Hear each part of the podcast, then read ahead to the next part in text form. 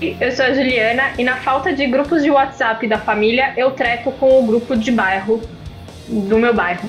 Olá, meu nome é Ramon e o maior cego é aquele que não quer ver. Oi, meu nome é Luana e o livro de hoje é Estranho com Gente Esquisita. e você está escutando? O nome do livro! A minha frase de abertura eu pensei em ser Oi, meu nome é Luana e o Ramon não gosta de Mia Couto. Vou colocar na nota. Relaxa, que todo mundo foi cancelado porque não gosta de alguma coisa. Então, ó, você já, já começa já explicando aqui que, que você, o fandom do Mia Couto, nesse momento desliga o podcast em protesto. Sim. É, o fã do Murakami também, eles não gostam muito da gente aqui, não. A gente não tá muito bem cotado com o fã do Murakami. Não, eu acho que eu só tenho. Eu acho que eu só sou odiado por dois fandoms. Eu acredito, né? Que é o fandom. Eu acredito, pode ser que tenha mais. Que é o fandom do Mia Couto e do Walter Ugumãe. Mas tirando esses dois fandoms aí, eu acho que. Olha, o do Walter Ugumãe eu acho que é mais fervoroso que o do, do Mia Couto. Não, assim, tem uns livros dele que eu adoro. Tem uns o, A Desumanização, né? Eu acho um livro, assim, fabuloso. Mas, enfim, aí já é, já é um bate-papo aí para. Fica para uma próxima. questões, assim. Mas é isso, gente. Não me odeiem, tá? Assim, a vida é isso, né? Temos opiniões diferentes, vamos seguindo. Hoje é dia de falar de coisa boa. Hoje é dia de falar de Tech Pix, não é mesmo? Exatamente. Vocês já escutaram aqui, mas a gente está com um convidado hoje. Uma pessoa que eu queria receber há muito tempo, que é o Ramon. Então, Ramon, se apresenta, fala para os nossos ouvintes quem você é, como que as pessoas podem fazer para te seguir também. Fala dos seus cursos que já fiz e são maravilhosos. Pois é. Vamos lá. É, bem, meu nome é Ramon, acho, né? Ramon Diego, mas vocês escolhem o Ramon Diego. Se bem que, que, muita gente me chama de Ramon, mas tem um, um, pequeno grupo de pessoas que me chamam de Diego, então assim, eu fico meio dividido, né? Quem tem nome composto tá lascado. É, é, eu sou professor, sou leitor, sou professor de português, na língua portuguesa, é, e aí dentro da disciplina de língua portuguesa a gente tem redação, literatura, que a gente está fazendo uma mistura, né? E dando tudo junto. Já foi diferente, já tivemos né, professores que deram aula só de literatura, uns que só davam aula de língua portuguesa, mas hoje é tudo misturado, tudo muito misturado. É, bem, para quem quer me seguir, eu, eu, tenho uma frase que eu acho massa, né, que eu vi uma vez no Twitter que ficou na minha cabeça, né, não me siga, eu também estou perdido, mas assim, para quem quer me seguir, vai lá no Instagram, é, é arroba prof.ramon_diego, é grande, né, mas assim, quem tiver interesse vai lá, dá um saque e é isso. A gente está aí aberto para dialogar. Lá eu posto um pouco sobre alguns livros que eu li, sobre alguns mini cursos que às vezes eu dou. E Luana já foi minha, minha parceira de mini curso. e é isso, estou feliz de estar aqui. Acompanho o podcast de vocês já há algum tempo, né? Gosto bastante e vamos nessa. E deixa eu perguntar, antes da gente começar, que você estava falando que você dá seus cursos, às vezes você anuncia os cursos, esses cursos, eles acontecem online, antes aconteciam presencialmente, ou começou durante a pandemia? Então, é, vamos lá. Na verdade, o, eu já sempre dei mini curso, mas assim, os mini cursos que eu dava era numa faculdade particular, né? Eu trabalhei em faculdades particulares já, é, e aí o que, que acontece? O que não dava para a gente ver em sala, porque enfim, a gente tem grade curricular, tem que obedecer e tal, é, aí a gente fazia o quê? Né? A gente meio que tentava driblar um pouco a coisa da, da aula em si, e aí ofertava é, mini cursos, né? ou disciplinas optativas tal. É, mas na faculdade sempre, na particular, sempre foi mais através de mini cursos, né? Como se fosse uma espécie de curso de extensão. Para quem não, não, sabe o que é curso de extensão ou não pode falar, é um curso que você, o próprio nome extensão, fala sobre como ele vai ser dado, ou seja, pode ser um público externo ao curso que você está vinculado. Então, assim, a gente já teve pessoas que fizeram um curso, sei lá, do Radon que eu dei, no particular, que não eram de letras, por exemplo. como de história, né, ou geografia, enfim, por aí vai. Então eu dava através desses, desses minicursos, através desses, desses mecanismos aí. Né? E também, é, quando eu dei aula no ensino médio, a gente tinha os clubes de leitura e tal, eu fazia com os alunos, extra sala também.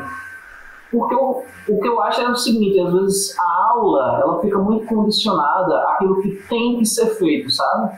Claro que você pode fugir um pouco, mas é, o calendário já é tão apertado e enfim, você tem que fazer prova em cima daquilo. Então eu sempre tentei abrir uma janela, assim, no sentido de ter um fôlego para outras coisas, para os alunos e tal. E por incrível que pareça, eu acho que essas janelas funcionavam bem mais, assim, no sentido de, de um engajamento dos alunos né, na leitura do que é, a questão da obrigação institucional de ter que ler aquilo ali, sabe? Então foi assim, Ju, meio, meio caótico, mas a gente vai abrindo assim, vai reformulando para ver o que funciona, o que funciona. Não, legal. Depois, então, mais, mais para frente, a gente volta a falar um pouquinho sobre os cursos, né? Perguntar um pouco mais sobre eles, mas antes, então, a gente vai começar com o pequeno Ramon, pequeno Diego Ramon, Ramon Diego, perdão. É, como, como, é que, como é que surgiu a, a leitura né, na sua vida? Você era uma criança que gostava de ler? Você tinha pessoas na sua família? Como é que era seu acesso a livros? Então, é, minha família é uma família que é, não era uma família leitura assim, por excelência, né? Meu pai e minha mãe, eles estudaram, enfim, concluíram lá o ensino médio e tudo mais, mas, de forma geral, não, não existia uma cultura da leitura, assim, dentro de casa e tal. Eu tive um, uma tia que lia muito, que escreveu alguns poemas e tal, e ela era assim, a pessoa que eu, que eu tenho lembrança assim, de que lia e que comprava o livro, e a gente ficava assim meio, ó, oh, livro, o que é isso? Sabe, assim, uma coisa, assim, quase um objeto assim meio que estranho a, aquela, aquela dinâmica mesmo, né, da família e tal. É, aí eu fui tomando gosto mesmo na escola, cara, assim, quando eu era criança. E aí, mas na verdade eu acho que eu só fui me tornar leitor de fato, leitor, assim, de ter o livro como uma coisa que eu queria levar para casa, queria passar tempo com ele e tal. Na adolescência. E essa história é engraçada, porque é, quando eu estava na escola pública, eu sempre dei escola pública, e, enfim, a biblioteca geralmente é um espaço um pouco, meio, um pouco morto, pelo menos na minha, na minha escola foi assim na época. É, e aí o que, que acontece?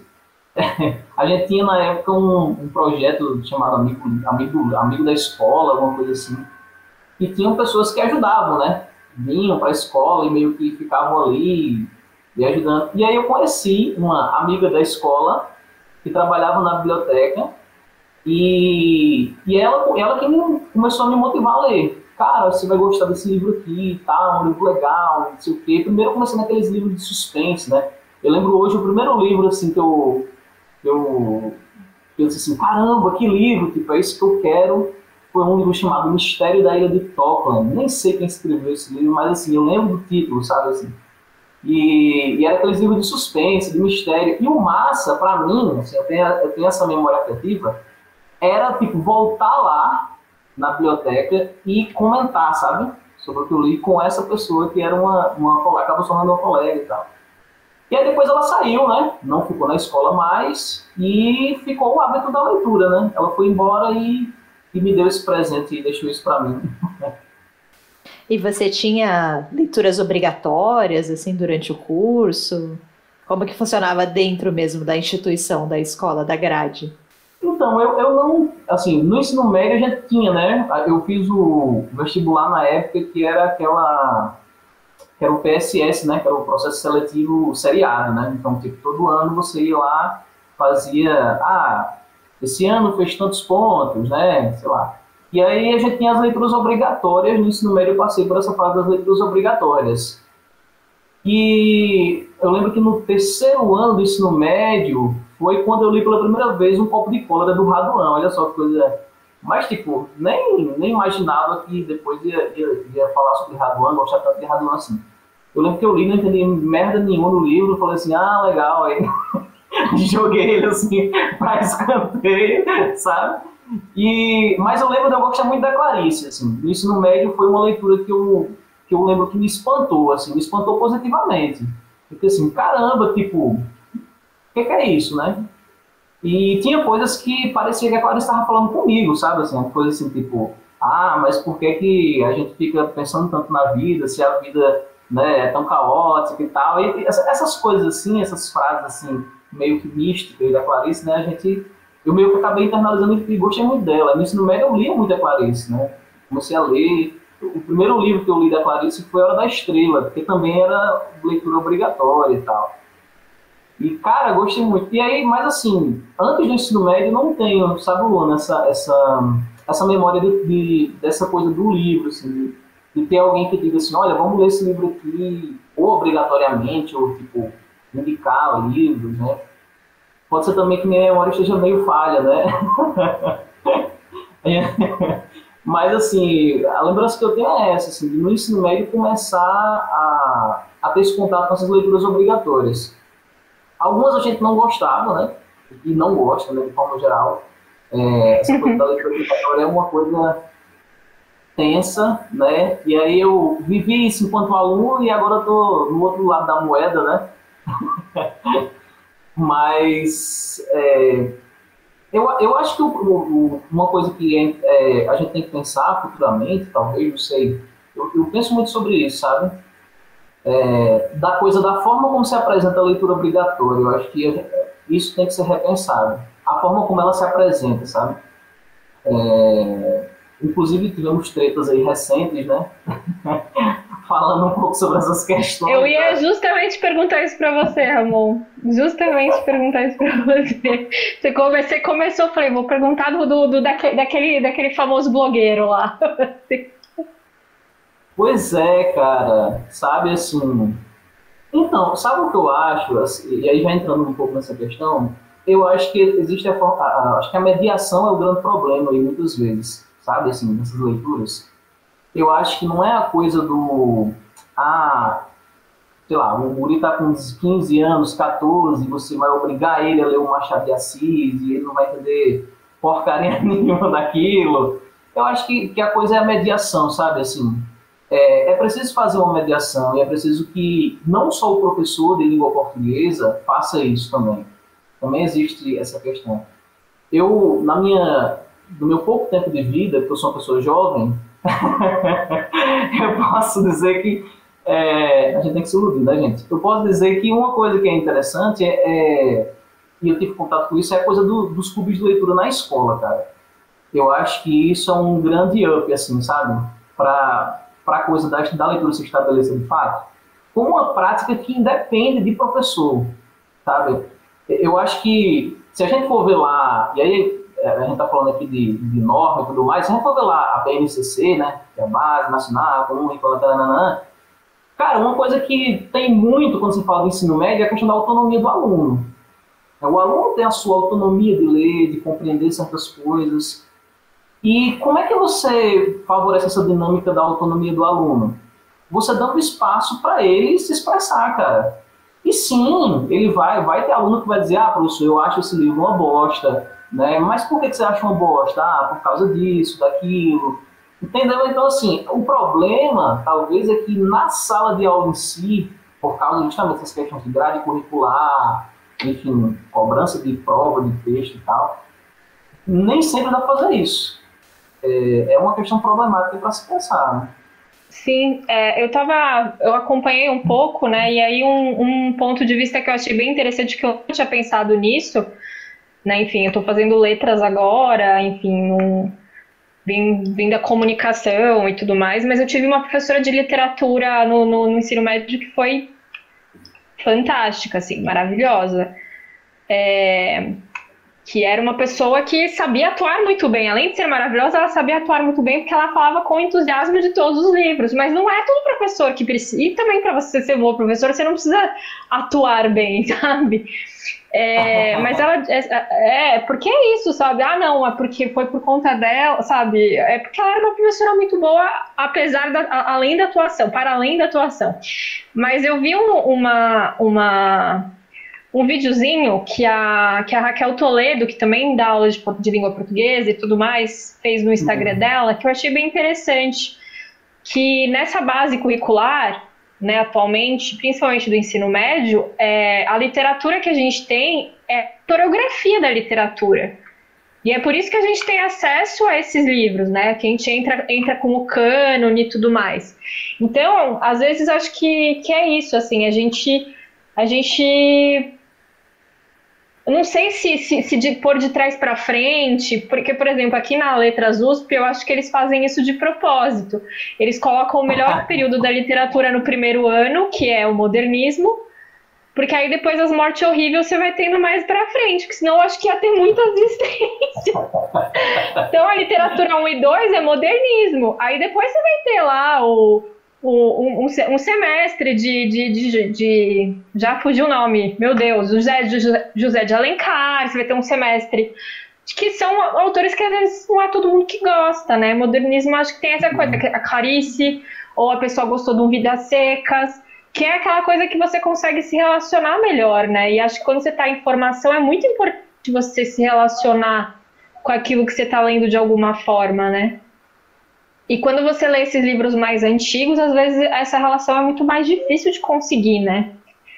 Então eu fiquei, eu, eu achei interessante, mas eu fico, tá, mas como fazer então para criar, né, dentro da sala de aula mesmo, esse, esse interesse, né? A não, a não ser que você tenha que realmente sair e incentivar a leitura de por outros meios, né? Então, eu não sei se ficou muito clara a minha opinião, mas assim, de tipo, é, é, é muito difícil realmente, porque o que é cobrado, né? E, e hoje em dia todas as escolas do ensino médio é, estão totalmente voltadas ao vestibular e, e tem essa preocupação, então elas vão realmente para esses livros e para essa, essa questão historiográfica mesmo, né, do, da literatura. Então você não vai ter muito muitos aspectos, sei lá, do que ah, o que, que é o movimento tal, tipo estilístico, né? Muito mais de contexto mesmo, né? Sim. Muito mais fechado. Uhum. Não, total, Ju. Concordo com você, concordo com a Raquel. E, e, e, então, é isso que eu acho que é o grande, grande problema, assim, porque da forma como está sendo pensado, assim, o ensino, não sou especialista no ensino de literatura, tá, gente? É só uma percepção que eu tenho. Da forma como está sendo pensado o ensino de literatura, o que acontece é que você não tem espaço de tempo, né, digamos assim, para que você trabalhe outras questões a não ser a história da literatura. Né? Então, por exemplo, quando você dá aula de literatura, quem teve aula de literatura no ensino médio, geralmente o que, é que o professor mais enfoca? Né? Naquela questão do ah, mas o contexto foi Segunda Guerra, é, Clarice tem uma narrativa psicológica tal. Só que, tipo, é, não existe um caminho para se chegar até isso. Assim, não existe uma leitura prévia dos livros, não, porque não dá tempo também, sabe? Assim, e não é culpa do professor necessariamente, porque não, não tem como, sabe? E aí o que, que acontece? Você chega no, na coisa técnica primeiro, para depois você identificar aquela coisa técnica e ir para o texto. E aí esse movimento de ir para o texto é o, justamente o que não há muitas vezes. Porque isso fica a cargo do aluno, às vezes o aluno não tem tempo mesmo, de verdade. Tem aluno que trabalha, tem aluno que se mil para poder cursar né, o ensino médio, até a universidade mesmo, né? É, então é isso, acho que aí por isso que eu acho assim, importante essas janelas assim e que também é uma batalha, né, para abrir essas janelas, porque é, enfim a gente tem entraves aí muitas vezes em relação à diretoria de escolas, o diretor não está interessado, o diretor, enfim, é, porque justamente como você falou, o foco é mais uma questão é triste dizer isso, mas uma questão mais técnica mesmo, para você passar no Enem e tal, sabe? Mas é, eu acho que é isso. Luana tá ali balançando a cabeça. Acho que ela... é, eu, eu tenho uma opinião um pouco impopular sobre isso. A gente já vai voltar aqui para a história do Ramon, porque eu acho que é o foco. Mas eu sempre acho que se cobra da literatura também que o aluno aprenda a gostar de ler e se interesse, que é algo que não se cobra das outras disciplinas, né? Ninguém fala assim, hum, eu acho que esse ensino de química está minando qualquer possibilidade deste aluno gostar de química. Porque as outras disciplinas é o conhecimento sério, entre muitas aspas, e a literatura é o lazer, então os professores deveriam ensinar o aluno a ter o hábito de leitura, e não é o papel da escola. Assim, eu também não, né, nem dou aula, não sou especialista em nada aqui, Mas, assim, eu acho que o hábito da leitura não deveria vir da escola. O, aluno já deveria ter este hábito de leitura, né? E a escola deveria focar, de fato, na história, nessa parte mais técnica, quando colocou o Ramon. Porque esse sim seria o papel da escola. Então, eu, eu acho sempre essa a minha opinião, assim, como que a literatura ela não está no mesmo nível de discussão das demais disciplinas da escola, né? Um negócio que a, que a, que a Lu falou, e, e lembrando, voltando um pouquinho na, na treta do blogueiro famoso, porque ele falou justamente do tipo, ah, os professores não estão. Deu a entender que os professores são totalmente despreparados. E eu acho que a questão não é essa, né? Professores não é questão. É, eles não têm. Eles não têm. Primeiro que assim se, se, se, a escola deveria ter incentivo à leitura e fazer, é, isso deveria ficar a cargo da bibliotecária. E na maioria das escolas públicas, se tem biblioteca, às vezes não tem bibliotecária, né? Então, né, a bibliotecária que seria essa, agitadora cultural aí de dentro da escola, é, começa por aí.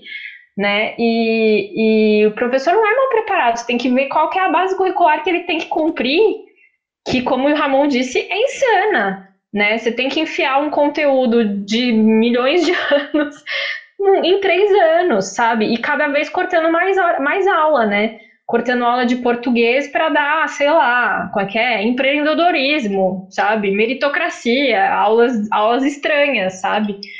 Então, antes, antes o, o currículo de português ele era um pouco maior, né? E eu vejo que estão cada vez mais afunilando isso, né? Eu acho que também isso daí, né?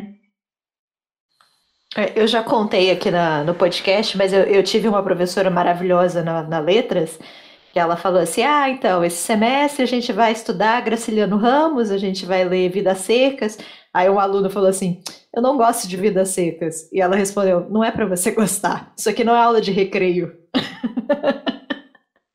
Isso aqui é letra. Você vai estudar o livro, você vai estudar o contexto, você vai estudar a técnica, você vai estudar o que eu quiser que você estude, não é para você gostar.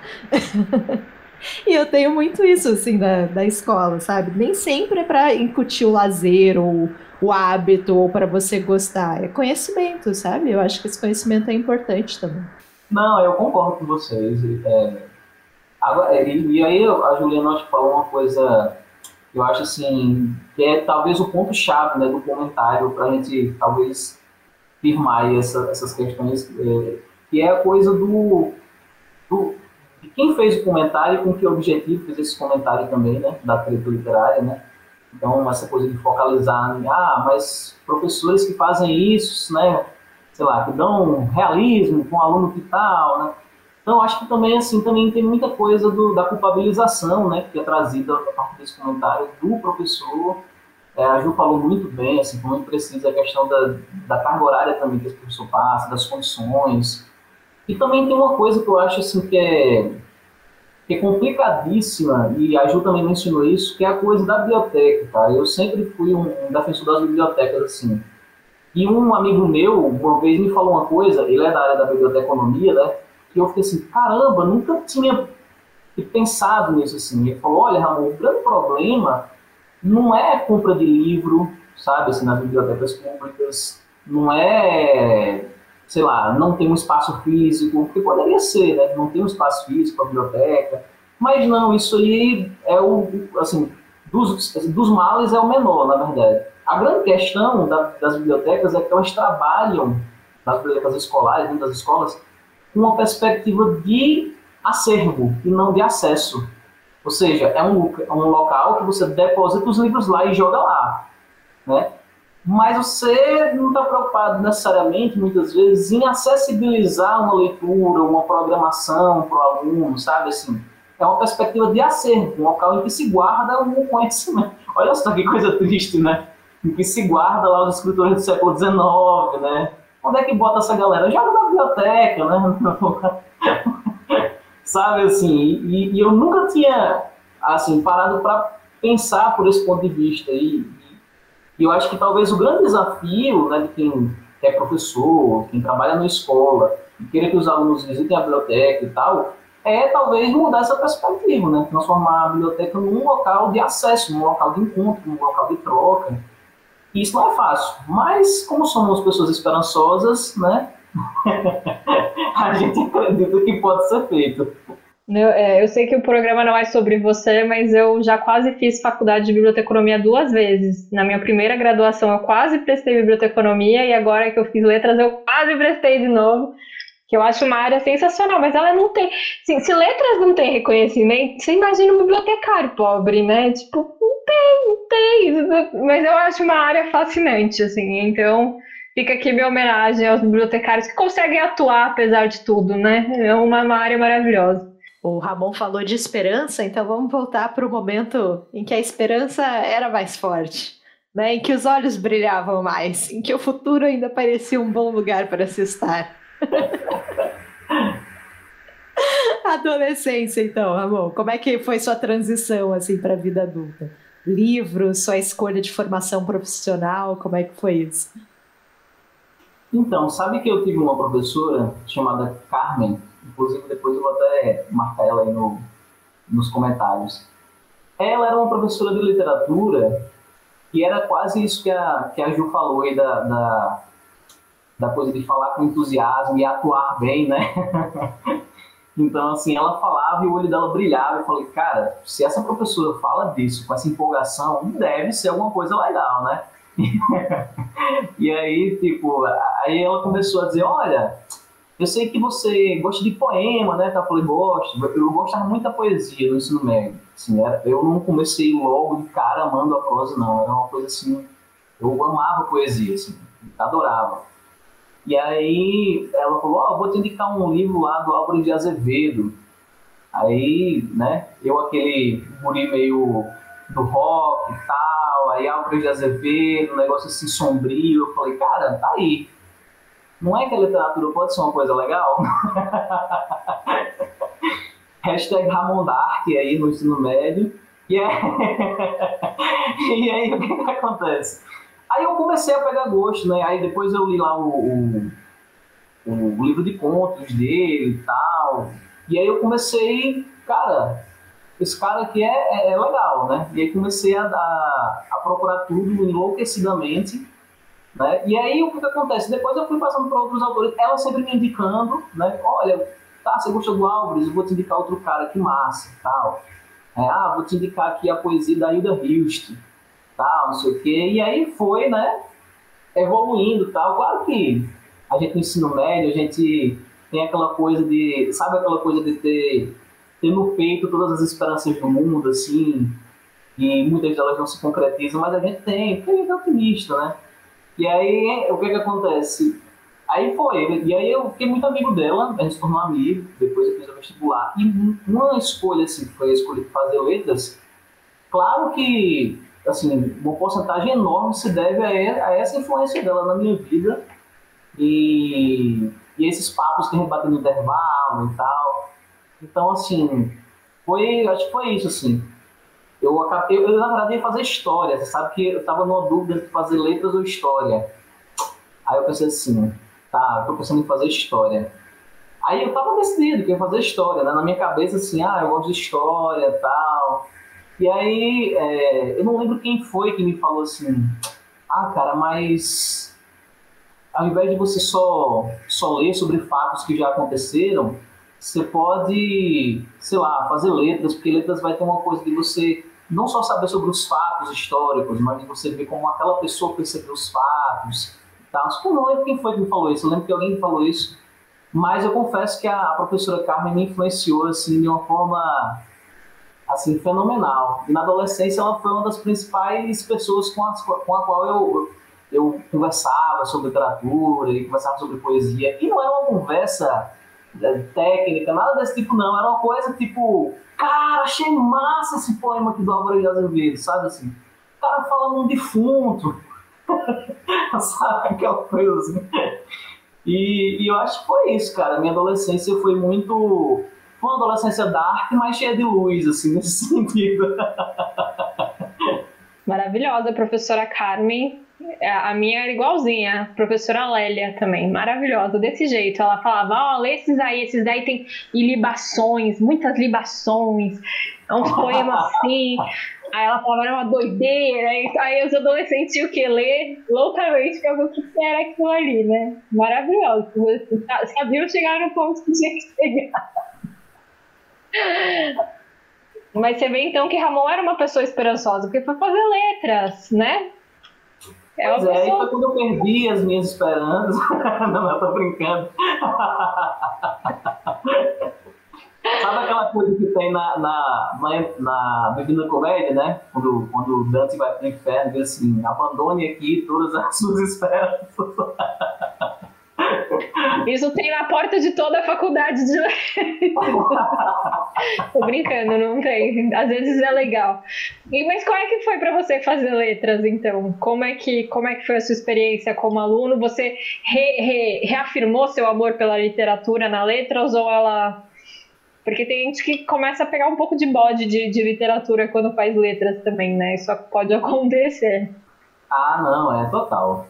Cara, assim, na, eu, eu espero, assim, eu acho que todo, todo mundo, bem, todo mundo é, é generalizado mais, mas eu acho que a maioria da, das pessoas que, que vem de uma pegada assim, ah, eu gosto muito de ler e tal, e vai fazer letras, quando entra, meio que se assusta um pouco, assim, é, porque você pega de cara, eu não sei como são a, as, as grades curriculares de outros cursos, mas, por exemplo, geralmente a gente pega teoria literária, né, de início, ou introdução à teoria literária, né, e são aquelas disciplinas que você vai deixar um pouco a coisa do, do prazer do texto em si para pensar estruturalmente aquele texto, né? Tipo, de onde veio a literatura, por que, que essa literatura existe, o que é um narrador, o que é do eu lírico. E aí você vai entrando num universo ali um pouco mais duro que é o, o, universo da. Apesar de ciências humanas, mas tem um universo mais duro, que é o universo da teoria, né? E aí você vai entrando naquilo ali e você vai vendo: olha, eu vou ter que comer muito arroz com feijão para tentar compreender de fato algumas coisas que são feitas nos textos, né? E eu acho que, e aí eu entrei como um aluno que eu gostava de ler, mas não era um leitor assim, ah, nossa, devorador de livros. Não, eu gostava de ler, eu lia alguma coisinha, mas assim, não, não tive essa. E aí eu vi que eu tinha que começar a ler muito mais do que eu lia, assim, para poder pegar o, a carga atrasada, né? De coisas que às vezes o professor fala, né, nas disciplinas, ah, mas o inferno de Dante e tal, assim, poxa, eu não li a Divina Comédia, né? Aí você já começa a bater aquele desespero, meu Deus, e agora? Aí bota lá, leia Divina Comédia. Aí, ah, mas isso aqui também do Inferno de Dante tá lá, né? No Aristóteles. Poxa, mas eu não li esse livro do Aristóteles. Mais um livro para a lista. E aí começa a bater um, desespero inicial, né? Tipo, meu Deus, e agora? O que, é que eu vou fazer da minha vida? Mas é, eu acho que esse Ramon da universidade foi um Ramon que aprendeu que nem tudo são flores, sabe assim? Mas que ao mesmo tempo é, eu conheci muitos professores assim, muito bons eu acho que eu falei para a Luana no, no, no curso lá do Radona Sata, eu tive uma professora, é, tive dois professores na universidade, é, um professor chamado Afonso, da Federal de Sergipe, quando eu fiz minha graduação, né? É, e eu tive recentemente agora uma professora lá na UFRN, que é onde eu estudo atualmente, e ambos trouxeram de volta à universidade, pelo menos das disciplinas que eu cursei, aquela coisa de ler com, ler com aquele tesão, assim, de apesar de estar sendo uma disciplina teórica e tal, mas falar do texto com aquele tesão, com aquele, com aquele sentimento de prazer e tal. E a forma como eles faziam isso me encantou de tal forma que eu pensei assim, tá, se um dia, né, eu tiver essa carga de leitura dessa galera, eu queria ser, assim, um professor nesse, nesse naipe, tipo, de não deixar perder na gente essa fagulha, assim, do, do prazer do texto, né. E e eu acho que é isso, né? De forma bem, bem, bem resumida, eu acho que é essa questão. Eu acho que o Ramon da Universidade é um, leitor, um leitor meio raça negra, né? Entre o prazer e a obrigação. Sabe aquela, aquela coisa assim que o corpo quer isso, mas a mente quer outra coisa, o coração quer uma coisa, o corpo não deixa. Sabe? Acho que seria isso aí, gente. Mas sabe, é, Ramon, eu queria que você falasse um pouquinho da sua formação, né? Como é que foi aí a sua vida acadêmica, mas eu queria que você mesclasse isso com a sua vida cigana. Porque você ah, falou que você fez faculdades em lugares diferentes e eu gosto é, de histórias de viajantes, então conta aí. Pois é, cara, minha vida é uma vida meio, meio beduína, para dizer assim, no, de, no, deserto que é a existência, né? Mas vamos lá. É, cara, eu, eu fiz a minha graduação em letras português e francês, então sou dos povos do francês. Eu fiz. A Ju, a Ju chorando nesse momento, a Ju pensando, ai, por que, que eu não me juntei a este clube? Por que, que eu não fui pro francês? Por que, que eu não fui pro francês? Mas é que o, o departamento do francês ele tem uma fama muito ruim. Por, eu, desde o primeiro ano eu sabia que eu não ia fazer francês. Eu fiquei entre italiano e alemão. Eu devia ter escolhido italiano, eu seria uma pessoa mais feliz nesse momento. Mas o francês ele tem uma professora que apelidaram ela carinhosamente de Demonique. Esse é o departamento lá francês. Não, e você sabe uma coisa, eu achei interessante você tocar nisso, você sabe uma coisa que também é uma coisa meio é, dos estereótipos né, que a gente cria, né? Quando eu fiz francês, quando eu entrei, eu pensei assim, ai meu Deus, deve ser aquela galera, é aquelas ilusões, né? Aquela galera assim romântica, apaixonada pela vida, um pessoal de boa e tal. E você vê que os franceses não são assim, né? Não é, não é bem assim que a banda toca, né? eles são muito racionalistas, assim, muito. É, como é que eu posso dizer? Muito direcionados a uma coisa, assim, e aquilo é uma coisa até exaustiva, né? Eu tive uma professora também é, que ela, cara, ela fazia prova surpresa, só pra você ter uma, uma noção, assim, do nível da coisa. Ela dizia assim, estudem, a prova pode ser amanhã. Aí eu olhava assim, ou na próxima semana. Né? Era aquele olhar assim. e a gente ficava, que merda. Aí a gente tinha que ler vários textos, a gente nunca sabia o que ia cair na prova dela. Assim, tinha gravar a grade e tal, do que, é que poderia cair, mas ela nunca dizia o que era. Eu tive uma professora também, só pra gente é, encerrar essa, essa parte do francês, que era, é, era massa, porque assim, ela, no primeiro dia de aula, ela já dava todas as datas e tudo que ia acontecer no curso. Tipo, ela botava já no quadro, né? Ela dizia assim, ó, dia tal, seminário tal sobre isso aqui, grupo quatro pessoas. Dia tal, prova tal, não sei o que, não sei o que. E aí ela fazia dois seminários e duas provas, duas avaliações. Uma avaliação era sobre poesia, outra era sobre prosa. Ela analisava cinco livros ao decorrer do semestre. E aí, quando chegava no final do semestre, ela dizia: Pronto, agora está aqui uma folha em branco, né, pautada e aí eu vou colocar três perguntas, vocês escolhem uma dessas três. Cara, quando ela disse isso, assim, eu já pensei que nem mais, o meu mundo caiu, sabe aquela coisa? Ela colocava três perguntas no quadro, cara, e a gente tem que escolher uma. Quando alguém coloca três perguntas, tem que escolher uma, você já sabe, você tá lascado, né? E as três são igualmente.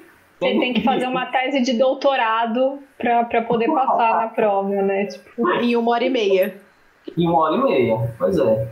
E aí, assim, e aí eu me, assim, me criei esses estereótipos, assim, nesse curso de francês, tá, Juliana? Assim, nada, francês não é fofinho, nada, coisa nenhuma. Eu tô, eu tô um pouco chocada. Eu achei que todo mundo francês era muito chique, em primeiro lugar. Eu achei que todos os alunos usavam boina, levavam um croissant de presente pro professor. Eu... Mas é um professor que levou a croissant pra gente. A gente um professor fez um café da manhã com a gente uma vez, com comidas queijos franceses, meu dia de princesa, sabe? Assim, do. do, do... no, no, alemão a gente só tinha sofrido, os professores levavam sofrimento pra gente, não? Sofrimento no café da manhã. a, gente, a gente brincava, porque assim, o Caleb fazia espanhol, né? Faz espanhol ainda. E eu e a Ju fazíamos alemão. E aí eles, a gente se encontrava no final da aula, pra gente, a gente é, pegava o carro juntos, né? E aí o Caleb falava: Não, hoje a gente, a gente falou sobre a nossa infância, hoje a gente escreveu sobre os nossos sonhos. E aí eu e a Ju, a gente tinha tido aula sobre como abrir uma conta em banco. Sabe? Como explicar sobre a sua doença para o médico. A, gra a, a, gramática, os livros né, do alemão, eles são todos assim: capítulo 1, bancos. Capítulo 2, doenças. Capítulos 3, imigração, sabe? Não, Cara, é muito legal o estereótipo a, a, sério, né? Tipo, e era é, exatamente isso. Era, o livro é isso mesmo, sabe? Você sabe que quando eu entrei no francês, que disseram assim, olha, os números, é, vocês vão aprender os números. Terceira aula de francês, segunda ou terceira aula que eu aprendi os números, eu já queria morrer. Eu já queria, assim, me enfiar debaixo da terra Porque assim, eu sempre fui muito ruimzinho em matemática. E, pô, ainda vou ter que estudar matemática, ainda que. Sabe, aquela coisa assim. Então, eu não queria te desanimar, Ramon, mas assim, eu, eu, eu, aprendi os números em francês e falei, esse povo é louco, até eu chegar no alemão, porque eles são, acho que. eu, eu falo assim, é por isso que eles não se entendem e vivem em guerra com todo mundo, porque eles não conseguem nem marcar um horário de verdade. É sabe? Tipo, é porque eles, eles, colocam, eles colocam a unidade antes da dezena, já começa por aí. Sabe? O mundo tem uma lógica, ele tem uma escrita e eles quebram isso. Você fala 1 e 20 ao invés de 21. Não funciona, sabe? e quando é centena, você fala 101 e 20. Não faz nenhum sentido. nenhum sentido. Bom, acabou, né? acabou aqui o momento lamentação do alemão. Mas, gente, só queria deixar registrado aqui a nossa revolta com os números sim, em alemão. Sim, sim. Revolta justa, né? Eu assino embaixo desse manifesto aí. Mas foi isso, assim. Aí eu fiz francês, letras português francês. É, fiz a graduação em 2009 para 2008. É, foi 2008, eu acho, eu entrei. Aí depois fiz um mestrado em estudos é, literários na mesma instituição, foi a Federal de Sergipe. Mas eu não sou de Sergipe, assim, não nasci originalmente em Sergipe. Eu sou paraibano e vim da Paraíba para Sergipe. Aí em Sergipe eu fiz meu ensino médio, faculdade, universidade, fiz um mestrado. E aí, quando eu fiz o mestrado é, literatura e cultura, que era a, a especificidade, você pegar a literatura e abordar questões da cultura a partir do texto literário, né? Então, quando a gente fez essa, essa abordagem aí e tal, dos estudos culturais e tudo mais, aí quem é o povo, o povo das letras aí sabe bem dessa, desses meandros, aí eu disse assim, tá, massa, maravilha, mas eu queria outra coisa, assim, eu queria, eu queria algo mais, assim, eu queria ver se eu, se eu conhecer outras abordagens, outras coisas e tal. E aí o que que acontece? Aí eu fui, aí eu vi que tinha na UFRN um doutorado em estudos da linguagem. E aí eu falei assim, tá, vamos ver se vai dar certo. E eu, no mestrado, já tinha conhecido é, um pouco da obra do Borges, e eu disse assim, é esse cabra aqui que eu vou estudar, né? Também uma relação de amor e ódio com ele, mas assim, pensei, tá, vamos, vamos por aqui. E aí uma coisa que eu achei assim, que, que eu lembro que foi isso que talvez me deu um, uma motivação para estudar ele, foi que a gente, apesar de eu, eu entrei no curso de literatura francesa, de letras português francês, estudei muito literatura francesa, né? É, paguei meus pecados aí com francês arcaico, na literatura francesa da Idade Média, essas coisinhas, né, que a gente tem que, as penitências diárias.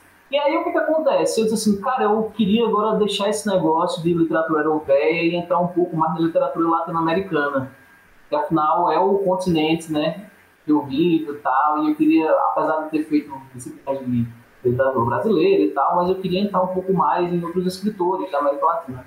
E aí foi nessa que eu fiz o doutorado na UFRN, eu encontrei uma orientadora que Olha só que legal, ela pesquisa sobre é, escritoras feministas do século XIX que tiveram jornais feministas nesse período.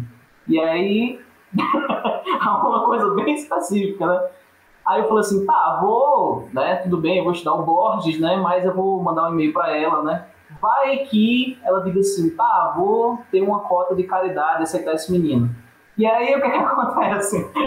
Aí ela me aceitou, disse, não, Ramon, faça a seleção, eu tenho uma vaga para doutorado, se você passar, a gente vê como faz. E aí estou lá na UFRN, quer dizer, estou institucionalmente, mas agora estou em Sergipe, né, é, por causa da pandemia.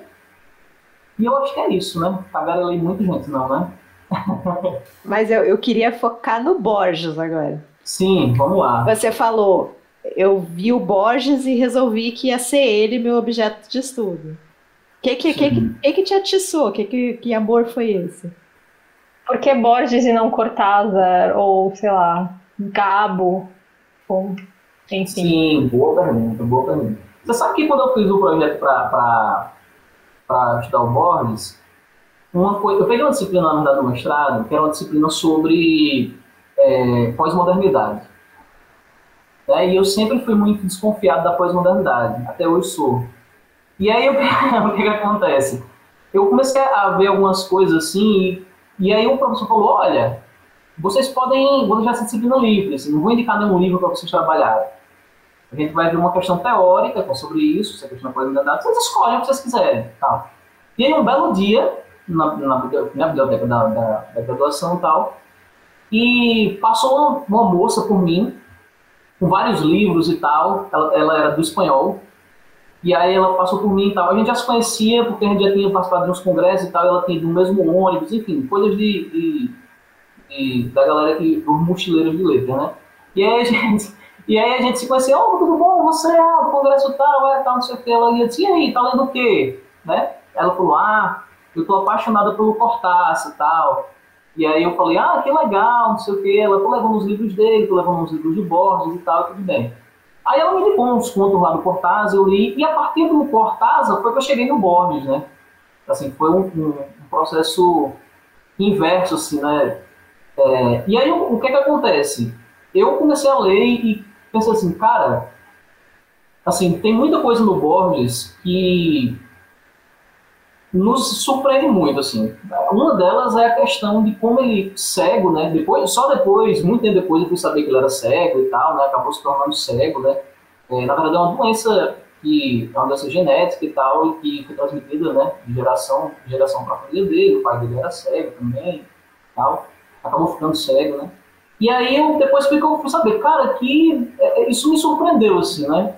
É, dessa coisa das pessoas lerem os livros para ele, né? Dele ditar os contos. Porque, veja, você escrever um conto, assim, já é um, um conto do nível ali do Borges, do Cortázar, dessa galera do realismo fantástico, já é uma coisa difícil, muito difícil. E você escrever isso ditando, cego, né? Me parece ser uma coisa quase mística, assim, sabe? Aí eu fiquei, caramba, e aí comecei a ficar loucamente pesquisando sobre esse cara. Tipo, quem foi esse cara, por que esse cara se tornou escritor e tal. E aí só depois é que eu vim perceber que é, existiam umas coisas nos contos dele que se repetiam. Por exemplo, essa questão dos labirintos, é, essa questão dos espaços que são bifurcados, né? Assim, o mesmo espaço abre várias perspectivas. E isso no final do século XIX, né? E aí eu fiquei fascinado, disse, não, vou, vou estudar esse cara, assim, vou tentar ver como é que isso se dá na obra dele. É, eu já estudava espaço na, no mestrado, né? No mestrado eu trabalhei com a Célia Gattai, que era a, foi a escritora e tal, e também é, acabou sendo a esposa de Jorge Amado, né? E eu estudei o espaço na obra dela o espaço na, nos, nos, diários das LHK, e foi maravilhoso, assim. E aí eu já tinha esse, esse interesse pelo espaço, vi que nos contos do Borges existia uma dinâmica espacial, assim, muito, muito interessante, e que não era só, tipo, ah, vou fazer uma dinâmica espacial no conto porque eu sou, sei lá, eu sou muito bom nisso. Não, existia ali uma crítica ao período que ele estava vivendo, e, e essa crítica se daria através desses espaços, desses labirintos, né? Por que escrever sobre labirintos no século XX, né? Então, assim, que é uma, uma temática tão da literatura grega, clássica e tal, nos labirintos lá Teseu, Minotauros, né? São as temáticas clássicas. Que escrever isso no século XX, né? Por que retomar isso agora? Tanta gente falando aí da cidade, né? Ah, o Cortázar tem muitos contos, né? Falando sobre a cidade moderna, sobre as coisas e tal. É, muitos escritores valorizando a modernidade, quase que numa coisa de encantamento mesmo, com bonde, uma coisa de por que, que ele falou de labirinto, né? E aí isso ficava martelando na minha cabeça, e é aquela coisa, eu acho que a gente se. O que chama muito a atenção na, é, da gente em algumas narrativas é a capacidade de você se inquietar com aquilo, sabe? Assim, para o bem ou para o mal. e aí eu acho que foi isso que me inquietou. Foi, foi essa foram essas questões aí que me inquietaram. E eu lembro que eu, que eu fiquei louco assim para saber como foi essa questão da cegueira dele. Isso é uma coisa que me, me, me, impactou muito assim. E aí eu fui pesquisar. Eu lembro que eu, estava vendo na biblioteca, aí eu vi lá no Google, escritores cegos, assim, escritores famosos cegos. E tinha uma pessoa do meu lado que olhou assim pra mim com a cara e dizia assim, o que, esse menino quer pesquisando sobre isso, sabe? Assim, que danado deu na cabeça desse cara para estar tá jogando isso aí na, na, na, na, pesquisa do Google e tal. E, e, e, acho que foi isso, assim. Resumindo, foi esse encantamento aí com essa coisa fantástico que já envolve a vida dele, né? Assim, aspectos da vida dele em si. Mas depois que foi pro conto e tal. Enfim. E depois eu fui pegando raiva de algumas coisas dele, mas assim, é normal, né? É, quando você estuda muito uma pessoa, acaba vendo alguns, algumas coisas que talvez não sejam tão legais, né? Mas é, é, é, que eu não, não entendo tanto a cronologia da vida dele. Ele, ele já escreve ficções cego? Olha, ele na verdade, desde criança, ele começa a desenvolver, porque na verdade é o seguinte, o pai dele é, e a família dele, enfim, tem essa, tiveram essa doença, a família do pai especificamente, né? É, eles tiveram essa doença de uma forma genética, então isso acabou sendo transmitido né, de geração em geração. O pai dele foi acometido também, e era uma cegueira progressiva. Então, na verdade, é, não era um, não foi uma espécie de ah, acordei um dia e fiquei cego, mas é uma cegueira progressiva. Inclusive, tem algumas biografias que falam sobre a vida dele, é, dizendo que ele foi um menino muito, pre, muito preso, assim. Os pais tinham muito medo de deixar ele, por exemplo, andar de bicicleta, sabe? Uma coisa assim que toda criança gosta, né? Pegar a bicicleta, sair pelo meio da rua. E...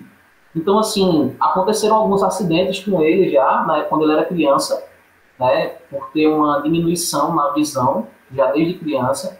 Então, assim, tem um fato que a, que a Maria Esther Vasquez, que é uma foi esposa dele e tal, e, e é uma das biógrafas dele, né? Ela falou que quando criança ele sofreu um acidente, né? Por vezes ele esbarrava em pessoas, porque já tinha essa diminuição da, do campo de visão. Quando ele vai se tornando uma pessoa adulta, isso vai piorando até que acontece um acidente com ele, não lembro se é em 41 ou se é em 42, e ele bate com a cabeça numa janela, né? E aí é, isso acaba infeccionando. Temos que pensar aí que né, século XX não tem tantos antibióticos potentes assim como a gente tem hoje, e isso acelera o processo de cegueira dele. Né?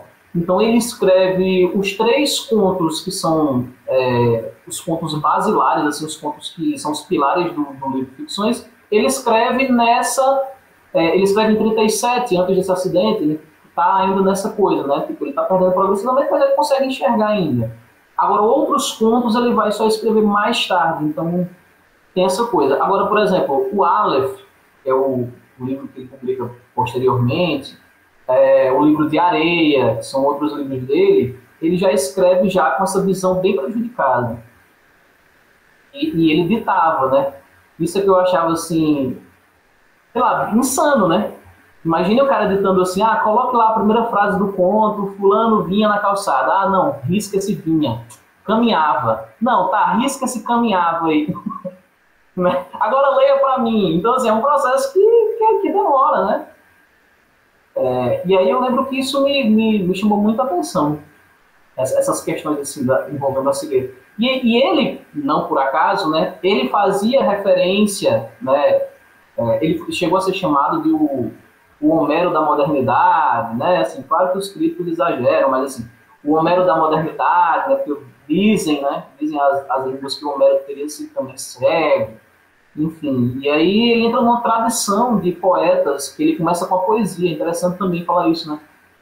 Porque talvez as pessoas também tenham essa visão muito Borges contista. Né? Mas o primeiro livro que o Borges lança é um livro de poemas né, chamado Fervor de Buenos Aires, e 1920, 1921, por aí. E aí, isso é, é, assim, isso me chamou muita atenção. Foi, foi o que me fez pegar esse Ficções aí.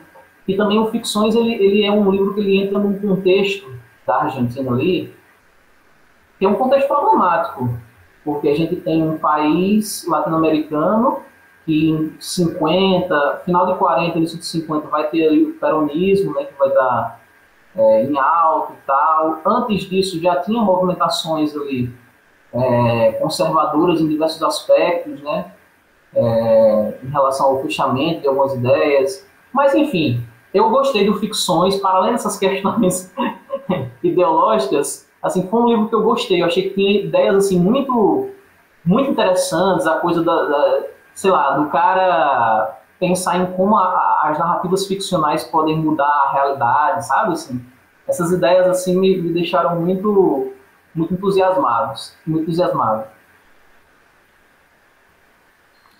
Bom, a gente vai começar a falar do livro, né? Vocês já devem ter visto no título que é o Ficções, do Jorge Luiz Borges, mas eu queria só falar rapidinho uma, uma curiosidade, que assim, que é informação absolutamente inútil, mas eu queria contar para vocês, que é como que eu descubro que o Borges existe. Luana, pequena Luana, Luana criança. Eu comecei, na minha adolescência, eu lia furiosamente o Luiz Fernando Veríssimo. E o Veríssimo, eu não sei se, se vocês, todo mundo sabe, né? Todo mundo está estudando a gente, ele era obsessivo pelo Borges. Então ele tem muitas crônicas dele que ele conversa com o Borges ou que ele revisita temas do Borges. Ele tem várias crônicas sobre labirintos. Ele joga xadrez com o Borges em muitas crônicas. Eu lembro muito de uma crônica que era: estávamos jogando xadrez, eu e Borges, no escuro, para eu não lhe dar nenhuma vantagem.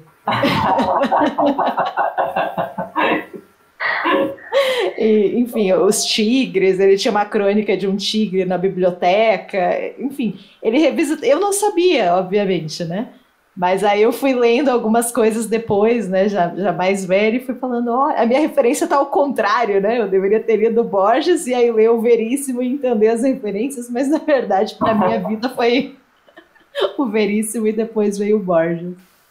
Não, eu ia só dizer assim, que entrando nessa, nessa seara das informações inúteis, contribuindo aí contribuindo aí para essa bibliografia, tem uma coisa que eu acho interessante também, que eu, eu lembro quando eu estava pensando sobre a vida do Borges, eu ri que me acabei, assim, é tragicômico, tá, gente? Mas, assim, eu achei engraçado que foi o seguinte, ele, o Borges chegou a se envolver com uma mulher casada, né, quando ele era, né, tava lá adulto já, e o marido descobriu, né, e ele estava se engraçando, né, com a, com a esposa dele e tal. E aí o que, que acontece? O, Bo, o Borges chama o cara para um duelo, tipo, ah, se você não tá gostando, eu te desafio para um duelo, né? Coisa assim. E eles cegam, né? É isso que eu aqui, tá? Sabe a coisa? Aí um amigo do Borges fala assim, gente, mas peraí, o, aí o cara, meio o cara quer aceitar, e o amigo fala, gente, vamos ser racionais, né? Você vai entrar num duelo com o Borges Cara, vamos pensar um pouquinho aqui. Vamos descer aqui pro nível da razão, né? Um pouquinho. Então, assim, sabe aquelas informações assim, inúteis, mas são que, que tem uma coisa assim, meio que do. É do fantástico, né? Isso assim, é mais surreal impossível, né? Achei que você ia falar dele, dele saindo no tapa com o, o Gabo, né? Também tem essa ainda, né? Sim, sim. Ah, ele sai no tapa com o Gabo. Ele, o Vargas Llosa também, durante um tempo, né? Eles acabam brigando. Ah. Mas tem também a discussão do, do Gabo com o Vargas Llosa, que é um pouco treteiro, né? Da América Latina. Eu sei que o Borges era muito briguento, assim, e, e, outra coisa que era...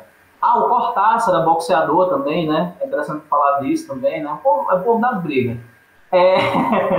Mas eu sei que, que tem uma coisa também que o Borges brigou com o próprio cunhado, né? Ele ficou um tempo intrigado, assim, do, do cunhado e tal, por causa de literatura, não foi por outro motivo, não. Ele levava a literatura muito a sério.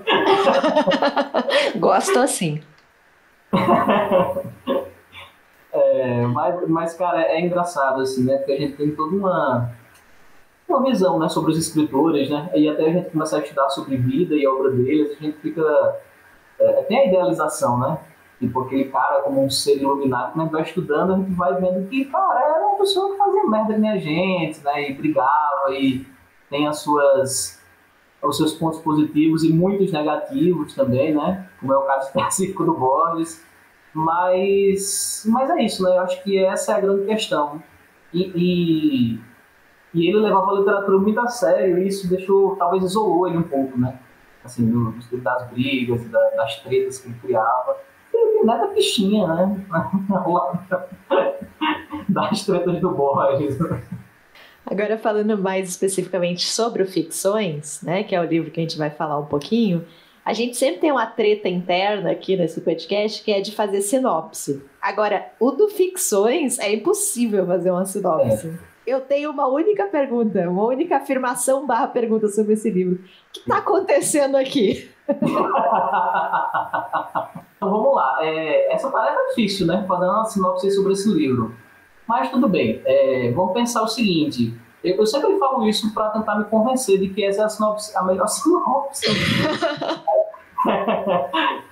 eu acho que o Ficções é, foi um projeto do Borges, o Borges já amadurecendo né, literariamente, em que ele começou a ver que ele vivia num mundo em que as batalhas de narrativas né, pró-modernidade, contra-modernidade, pró-comunismo, contra-comunismo, né, eram, na verdade, formas de nos fazer movimentar, né, de fazer a gente se movimentar em benefício de uma coisa ou de outra, tá? Dizendo que eu concordo, mas eu acho que é essa a percepção do Borges, e que no fundo nada disso vai nos levar a lugar nenhum, tá? Assim, uma perspectiva bem niilista mesmo, né?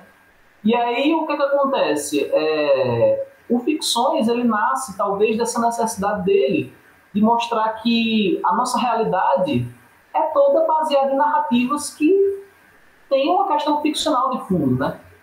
Quando você fala assim, ah, o gigante acordou, por exemplo, né? Existe toda uma questão mítica envolvida nessa narrativa. O ficcional ele está entrelaçado ao real ali. Quando você fala assim, ah, fulano pegou no calcanhar de Aquiles de Cicrano, então, tipo, existe ali um fundo ficcional, sabe? E o Ficções talvez, talvez seja um projeto estético de mostrar como que a literatura, levada muito a sério, né? é talvez a base da nossa existência. Olha só que coisa, né? Muito sério isso, né? É, e aí ele trabalha com isso, né? A todo momento, dentro do livro, e dividiu o livro em duas partes, né? Uma parte chamada é, Jardim de Veredas que se bifurcam, né? que é a primeira parte do livro, e a segunda parte chamada Artifícios, se eu não estou enganado. E aí o que, é que acontece? Nesse primeiro momento ele fala sobre vários pontos que é, a gente tem ali uma constituição de um universo que está entre o real e o ficcional. Assim, você não sabe mais o que é realidade e o que é ficção ali, né?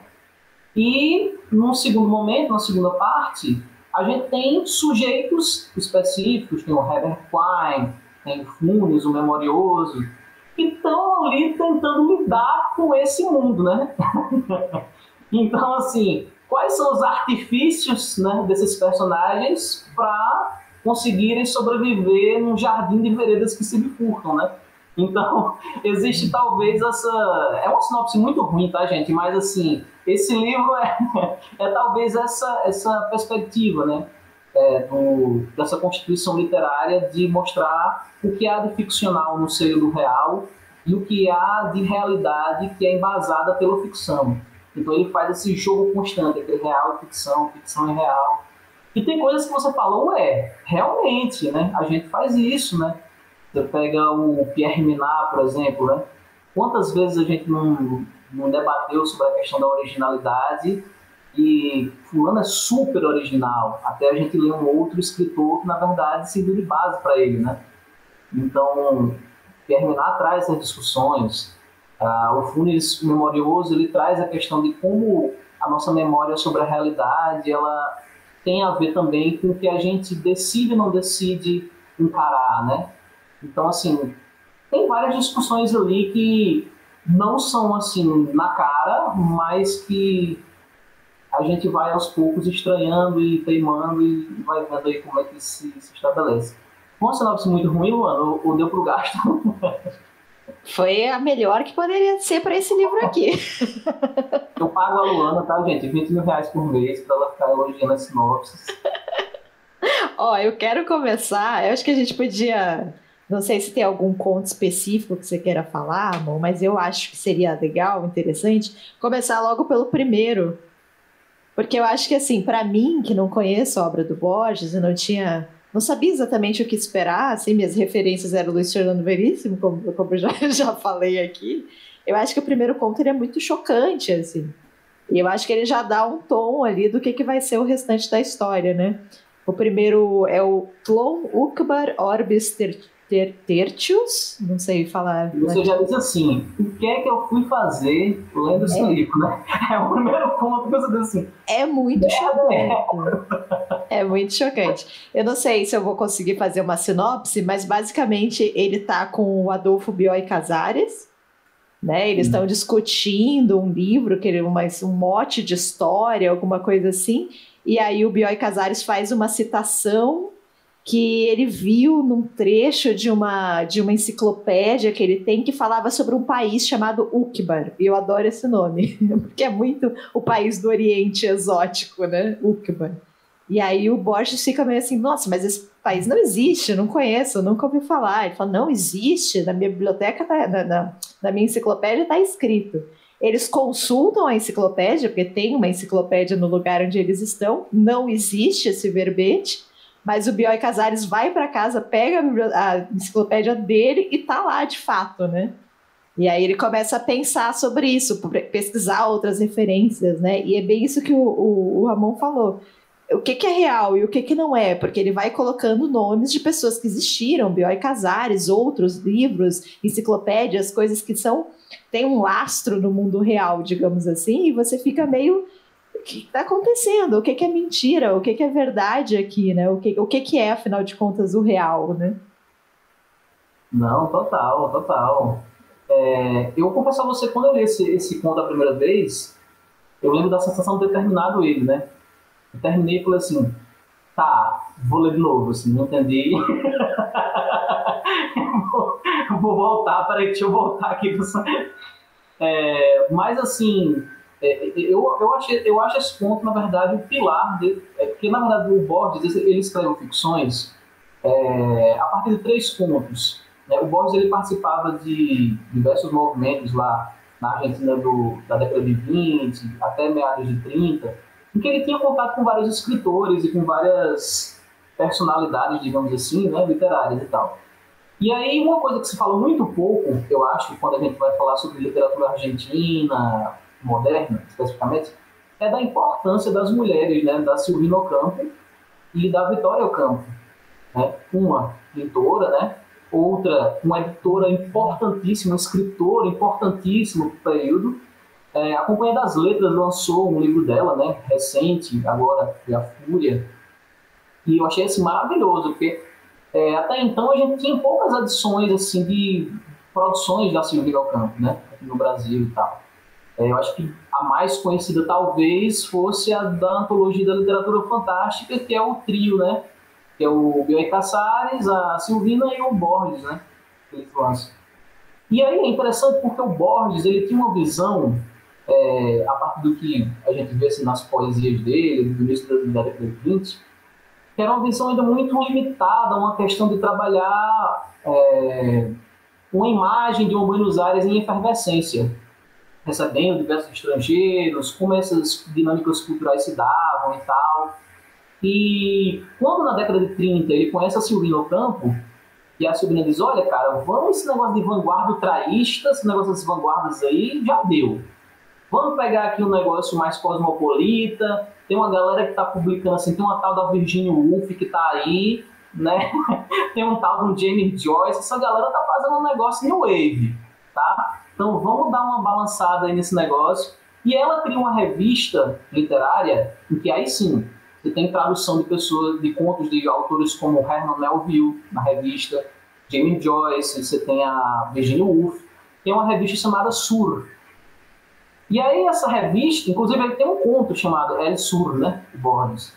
E aí essa revista é o grande, talvez a grande, pelo menos essa é a leitura que eu faço, é a grande chave de virada assim para o pensamento dele para ele abrir um pouco mais as concepções de mundo, né, é, que antes estavam muito ancoradas a uma questão da Buenos Aires do século final do século XIX início do século XX, é, muito ancoradas também na tradição clássica grega, é, nas leituras que ele fazia de autores do século XIX. E aí agora ele começa a expandir um pouco a cabeça. E aí ele publica três contos nessa revista, só para dar uma encurtada nesse percurso. E aí esses três contos são Plon, Ukiba, Orbe Statius, que é o primeiro conto que dá abertura ao ficções. Ele publica o Pierre Menard, autor do Quixote, e publica Fúnios o Memorioso. São esses três contos que são os pilares desse livro Ficções aí, né? Ah, e que vão dar o pontapé para ele pensar, ó, eu posso fazer um livro, uma coletânea vá nessa pegada do fantástico, uma coisa assim, né? Uh, e que trabalha com essa ideia do real dentro do ficcional, o ficcional dentro do real e tal. A partir de discussões que estavam naquela época. O Tom Ukiba Orbistetius, ao meu ver, ele é uma. Assim, ele pode ser lido de várias formas possíveis, tá, gente? De várias, de várias formas. Mas uma que eu gosto muito de, de fazer é a grande pergunta, talvez, do conto, né? Por que danado as pessoas decidem criar um Orbistétios, que seria um, um mundo em que prevalecessem as, as ideias, né? É, e não a questão material, né? Por que, que você gostaria de criar um mundo em que as pessoas não fossem enquadradas através de substantivos, né? mas através de advérbios, ou seja, o que, é que isso quer dizer? As pessoas são identificadas pelo modo como elas estão naquele momento. Né? E não assim uma coisa que enquadra Juliana, vai ser para sempre Juliana, é Juliana forever, né? Não, né? Juliana vai ser chamada da maneira como ela vai se apresentar naquele momento, porque nada é fixo, né? nada é uma coisa estável, a gente está num constante processo de transformação. Então, por que dessa necessidade de, é, de falar sobre a criação de um mundo em que a gente pode ser mais fluido, né? A gente não precisa se apegar a determinadas questões de forma muito decisiva.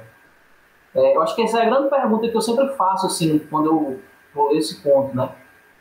e que não tem necessariamente uma resposta, tá, gente? Não é... Aqui não é, não é telecena que a gente vai dar né, todos os números para se ganhar um prêmio, né? A gente tem aqui discussões, né? Vão se abrindo. Mas eu acho esse ponto muito interessante porque ele fala de um mundo ideal, né? Mas que mesmo sendo ideal, como é criado pelos homens, né, por vezes ele acaba sendo um, um labirinto, né? Que é o que é defendido dentro da, dentro do conto e tal. E ainda, né, pensando sobre isso, sobre esse primeiro conto, eu acho que é uma, uma afirmação também de que a literatura e as artes, de um modo geral, elas não refletem a realidade. Né? Ele está num contexto de escritores da década de 40, 50, que vão pensar muito sobre isso. Né? A literatura não reflete o real, não só porque o real não pode ser refletido, a gente tem que pensar que a, a literatura não consegue, não alcança. É, às vezes era um momento, um contexto histórico tão terrível que você nem consegue transpor isso para a literatura, né? Então a literatura não consegue de fato refletir o real. Mas mais do que isso, não é só a impossibilidade, é a limitação.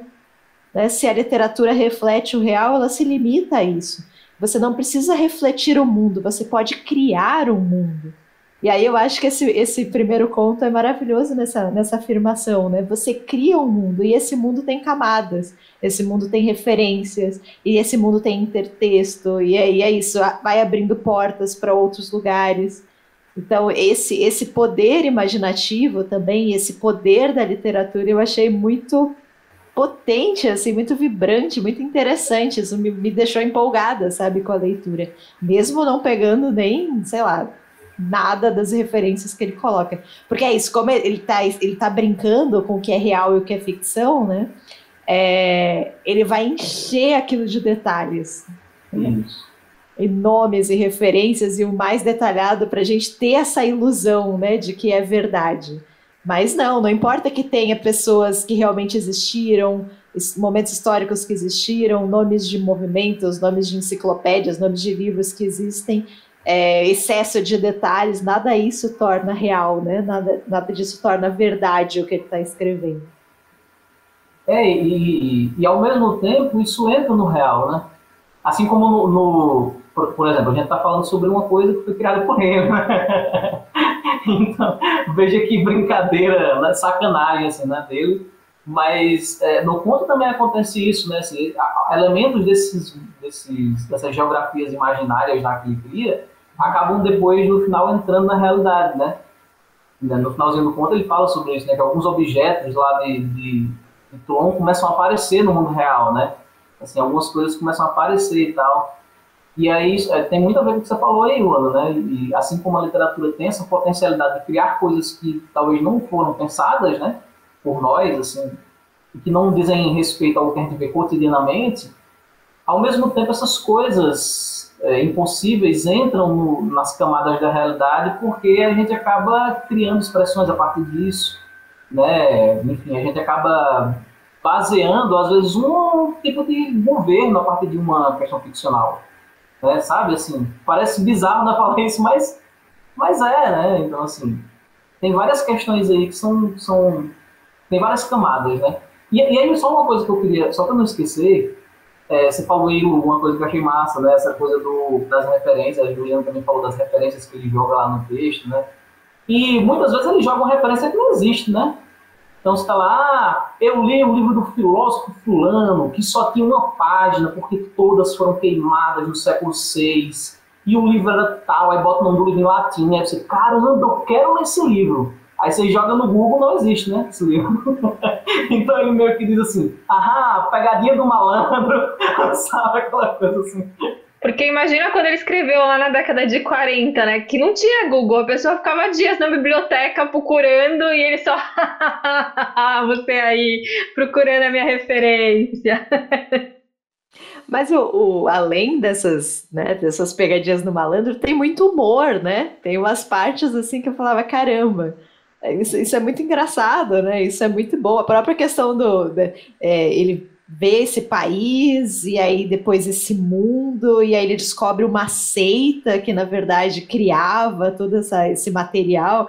E aí, na verdade, era, era, tava, era uma seita do, de norte-americanos. Né, porque os norte-americanos olharam e falaram: não, inventar um país, isso é fichinha pra gente, a gente quer inventar um planeta.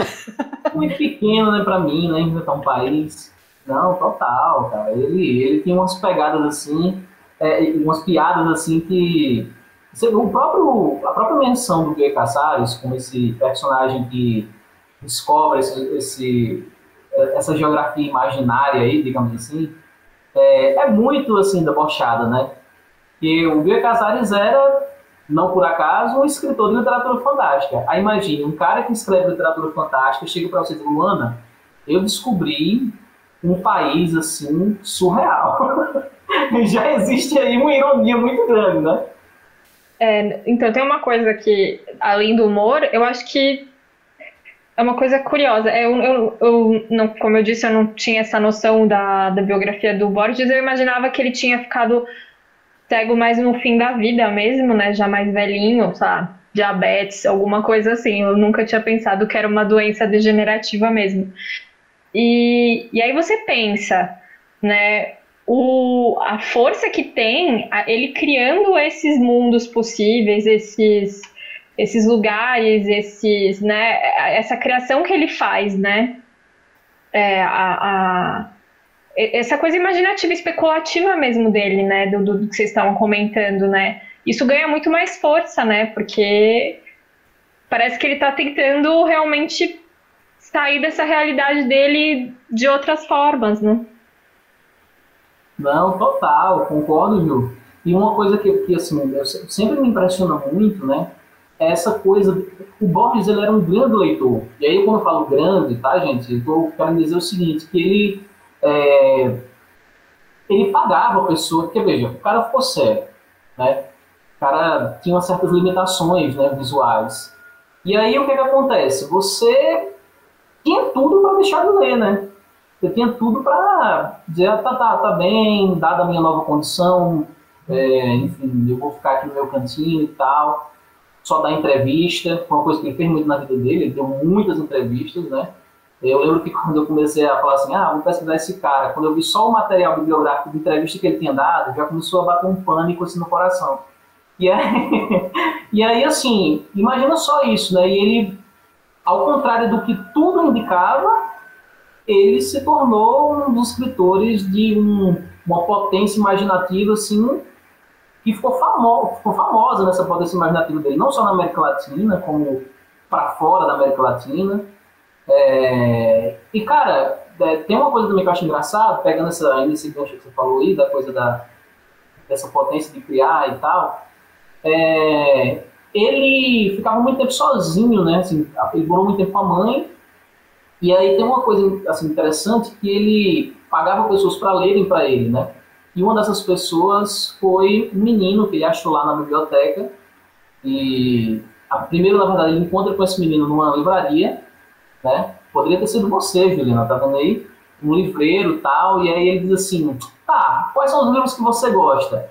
Aí esse danado desse livreiro falou, ah, gosto das Mil e Uma Noites, né? Eu gosto de fulano de tal, da Odisseia, não sei o que. Ele falou, ah, você, o que você acha de ler para mim?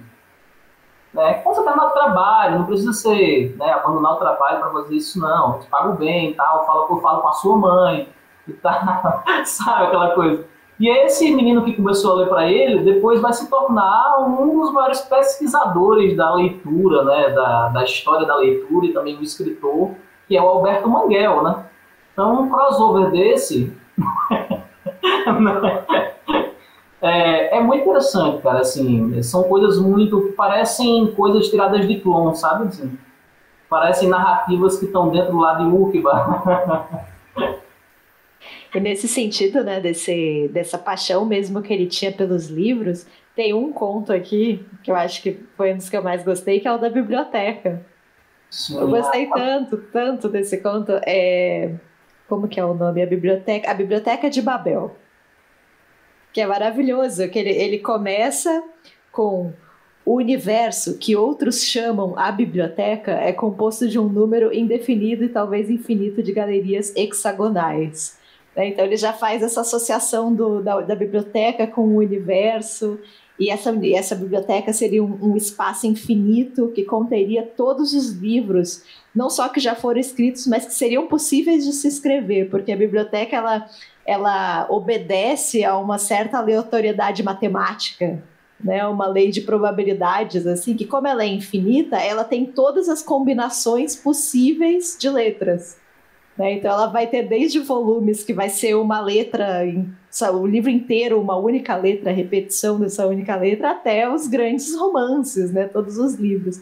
Inclusive livros sobre a sua própria vida. Né? Então cada pessoa teria lá nessa biblioteca um livro falando sobre a sua vida. Só que aí ela teria também livros que parecem que falam sobre a sua vida, mas não é exatamente a sua vida.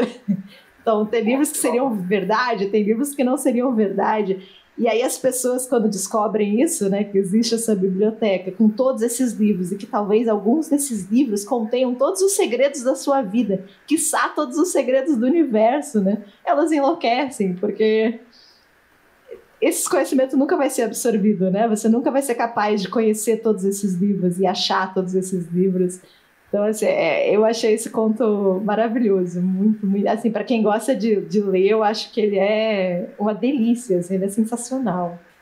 Ah, é, esse conto, assim, tem dois contos muito bons, assim, dele, que falam sobre o universo da leitura, e na minha humilde opinião, a opinião um leitor apaixonado pela obra dele, é, sim, são fabulosos. Para quem gosta de ler e, e for ler esses contos, acho que você, assim, é capaz de se pirar, assim, de tanta de tanta, tanta beleza, assim, que é o, a Biblioteca de Babel, que você falou, e tem um livro, tem um conto que dá nome ao livro dele, que é o Livro de Areia. Também é muito interessante, fala de um cara que um belo dia encontra um livro e ele começa a ler, e aí ele para na página 50, por exemplo. E aí, de tarde, ele vai continuar a leitura, já é outra história, cara. Sabe? Ué, mudou a história, e aí ele começa a ler essa nova história, né? Aí ele para lá e de repente as páginas mudam de numeração. Aí ele se perde, de, de repente começa uma outra história. Então, assim, é um livro sem fim, né? Toda vez que você abre, que você vai ler, sempre tem uma nova coisa a ser contada, sempre tem uma nova ordem, sempre tem. E aí é interessante, porque aí toca muito no que, que a Ju comentou, né? Que é uma coisa de você. Você tanto pode ler esse, esse conto é, pelo prazer de imaginar essa, essa possibilidade. Imagina só, o que, é que eu faria, eu leitor, se eu achasse um livro que está me sacaneando, sabe assim, que está mudando a todo momento de história, que está mudando de página e tal. Como você também pode pegar isso para uma dimensão mais filosófica, né? Da coisa de, olha, cada leitura tem inúmeras formas possíveis de você interpretar, né? Assim, então, enfim, tem várias leituras possíveis e tal.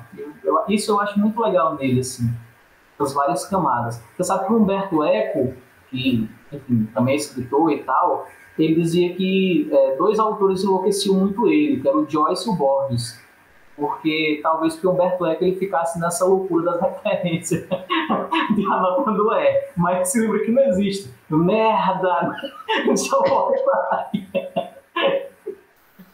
Tem algum outro conto que você goste, que você queira citar, que você gostaria de cara, falar? Eu gosto, sabe um conto que eu gosto muito?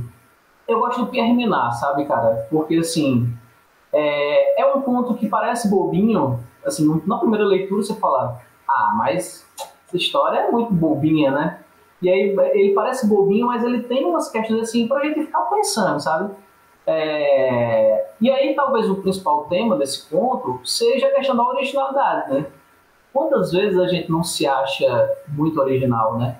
Eu lembro que na minha adolescência o Ramon Dark, né, achava, achava que, cara, né, nossa, como esse autor é original, cara, é um Sabe aquelas coisas assim, maravilhoso, ou então, ah, que escritura maravilhosa e tal. Não tem ninguém como a Clarice, a Clarice é muito boa. Essa opinião sobre a Clarice eu continuo achando. Mas assim, tem coisas que a gente vai mudando, né? A gente vai tendo outras visões e tal.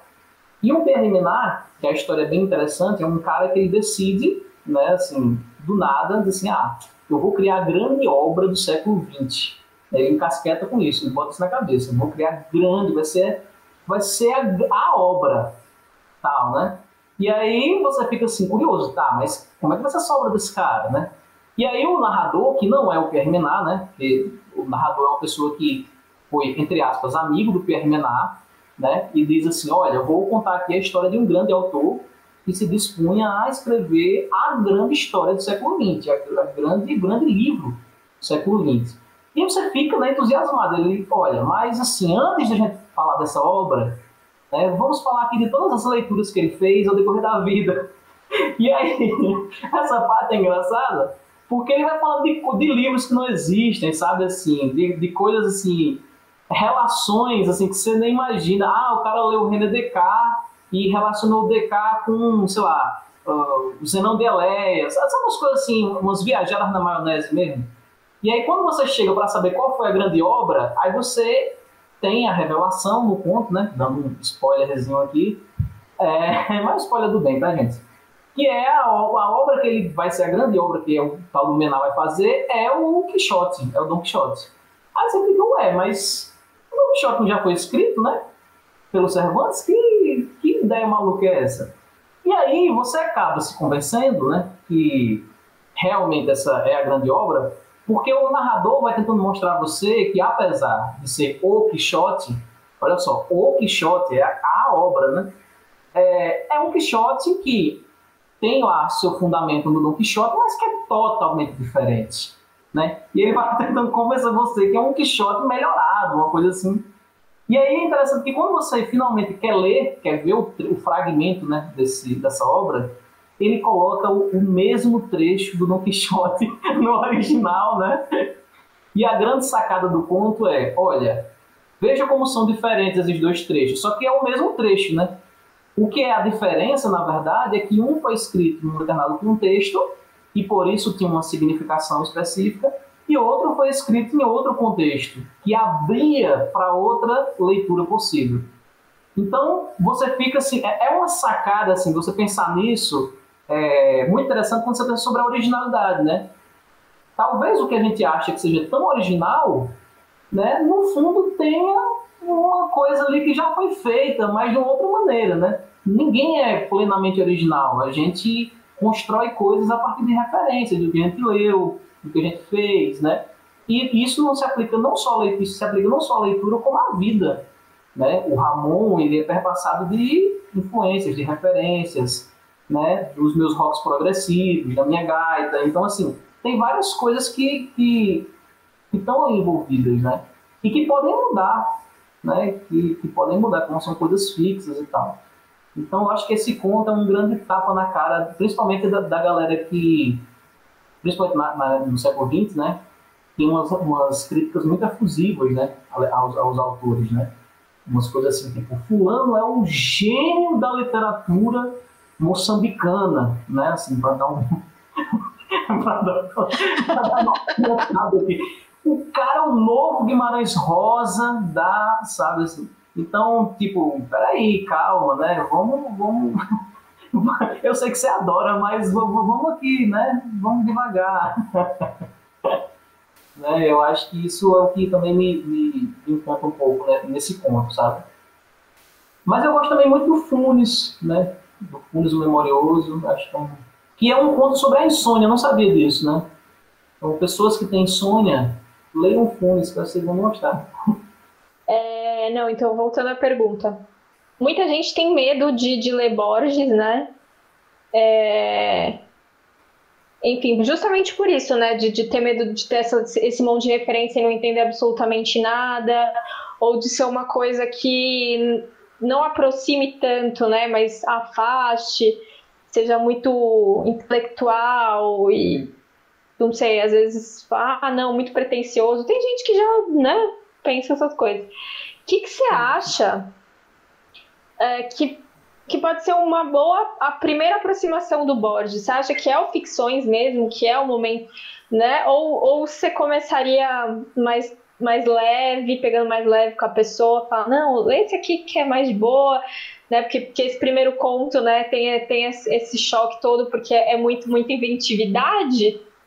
Então, talvez uma coisa um pouco mais leve ou não, vai, vai no choque mesmo, que é assim que a coisa funciona. O que, que é a sua, a sua recomendação aqui para quem quer ler Borges, você que já leu mais coisas dele? Cara, eu, assim, todo mundo me, me pergunta assim, sobre por onde começar, eu sempre digo que eu acho interessante começar o Borges pelo livro de areia, que é o, talvez o, o livro dele que tem alguma, alguns pontos que são que tem umas reflexões assim, muito boas, mas que você talvez não precise estar tá pesquisando tanta referência e tal, entendeu? Então, por exemplo, no, ponto de areia, no livro de areia, que é também um ponto que está no livro, é, você tem, por exemplo, um ponto chamado O Outro, que é o Borges encontrando com o próprio Borges, assim, cara, minha vida, né, aconteceu isso, eu não gostei, eu, ah, mas e o que você fez no passado? Então, tem umas, tem umas discussões assim interessantes, né, de quase que coisa de ficção científica também para quem gosta de distopia, para quem gosta. Eu acho que esse livro de areia é uma, uma boa pedida, assim. É, é, sem falar também nos outros livros dele, né? É, eu acho o Aleph um pouco mais problemático, assim, de todos os livros, eu acho o Aleph o mais problemático é, para iniciar o Borges. Porque o Aleph, ele vem entre o Ficções e depois o outro livro dele.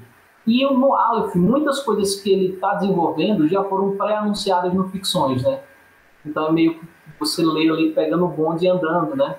Então, por exemplo, para você entender essa ideia do Aleph, essa ideia começa lá no Tlon, no Up, no nome dos Tetris, né? Então, tipo, tem uma relação direta, né? E uma coisa que eu acho também difícil, aí falando das dificuldades, né, para a leitura do Borges, é que os livros dele estão interligados, assim. Né? Os livros dele de contos estão interligados, então ficções é como se fosse um ponto de partida, tem o Aleph, depois tem outros livros que vão, de uma certa forma, como braços ali, é, se conectando a esses livros, né? Então, mas talvez o livro de areia, como um desses braços, seja uma boa introdução. Aí depois você vai lá para ficções, para ver onde tudo começou, né? Mas, mas minha indicação talvez seria essa eu acho que o livro de areia também tem umas narrativas mais próximas do, da ficção científica. Então, talvez isso, para a galera jovem, assim, né, tipo, galera do ensino médio, galera que está começando a ler, acho que isso talvez seja um gancho bacana, assim, para eles começarem, sabe, Ju? É, eu tive uma aula, isso na faculdade de jornalismo, sobre o Aleph. A professora, ela levava um conto por aula, e aí eu tive uma aula só sobre Aleph. Porque é muito bonito o conteúdo, o, Sim. O contexto, né? É um conto muito bonito, né? E é, essa ideia do que, que é o Aleph, assim, eu não me lembro tão bem, assim, porque já, já vão mais de 10 anos aí, mas eu lembro que eu fiquei muito impactada, sabe? E, e porque são, são imagens que ele cria muito, muito vivas, né? E é muito impressionante, né? E, e, de novo, eu não sabia que ele já estava com esse problema, com, essa, com esse problema de visão, né? Quando ele escreve isso. Né, eu achava que era uma coisa quando ele já estava meio que se aposentando, então é, é, ainda mais mais impressionante, né? Porque o, o Aleph tem essa questão da visão muito forte, né? Acho que muito Sim. mais Muito mais. É engraçado porque em muitos contos dele, a coisa do, da visão é trazida à tona, né? Então, assim. Sim. É, você vê uma coisa assim bem interessante que eu só fui ver depois que eu comecei a estudar de fato né, o Borges, é, é que a maioria dos contos dele é, se dá através de um narrador que não é quem vive a história. Assim, é um narrador que viu a história acontecer ou soube de alguém que contou essa história, mas nunca é o, o narrador nunca é o protagonista das ações, das histórias que ele vai contar. E aí eu comecei a pensar assim, ué, mas por que disso? Sabe aquelas coisas que a gente casqueta na madrugada, quando a gente acorda e sem sono?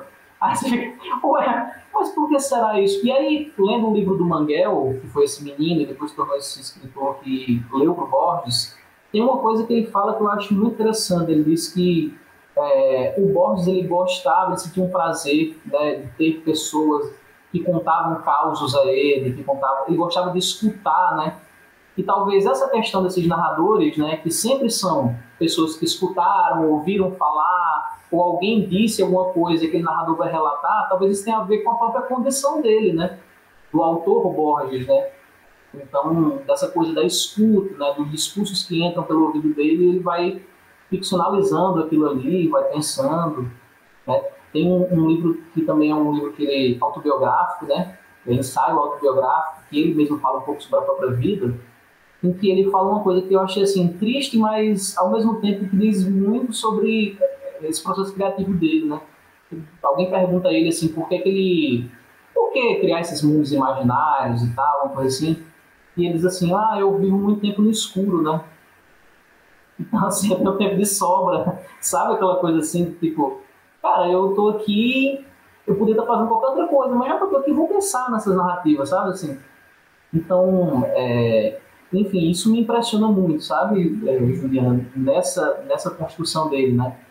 Essa capacidade, assim, imaginativa em relação a isso. E outra coisa também que me deixou muito surpreso, só para encerrar e não ficar papagaio falando, é que é, a gente fala pouco né, sobre escritores que têm alguma deficiência, seja ela visual, seja ela física. É, tá, física é visual, mas eu quero dizer assim, a gente fala pouco sobre é, escritores que têm alguma deficiência e que se tornam né, escritores assim, muito lidos. Né? E e isso também é, um, uma coisa que no, no, futuro eu quero dar uma pesquisada, né? Eu tenho uma vontade de pesquisar um pouco sobre, esses, sobre personagens, na verdade, com deficiência na literatura. Tem muitos personagens na literatura que têm deficiência e a gente fala pouco deles, né? E talvez, quem sabe, aí sobre autores, isso são coisas futuras.